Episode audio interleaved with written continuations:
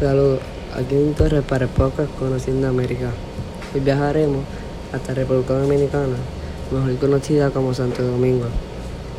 En estos momentos les voy a estar hablando sobre la ubicación y por qué es conocido Santo Domingo.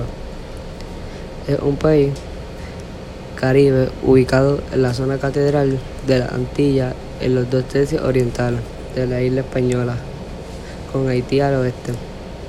Es conocida por sus playas, centros turísticos y áreas de golf. Su terreno incluye bosques tropicales, sabanas y tierras altas, incluida Pico Duarte, la montaña más alta del Caribe. La capital Santo Domingo tiene elementos de estilo español. La catedral primada de América. La economía, las industrias principios son de agricultura y ganadería. Tiene refinerías de azúcar, destilerías de bebidas alcohólicas, manufacturas de tabaco, molinos, arroceros, frigoríficos. Por otro lado,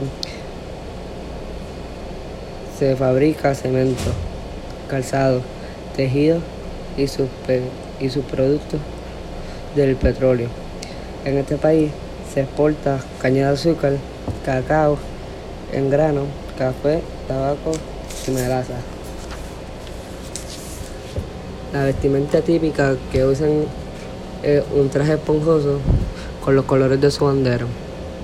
Los deportes que juegan son la pelota, el baloncesto y el golf.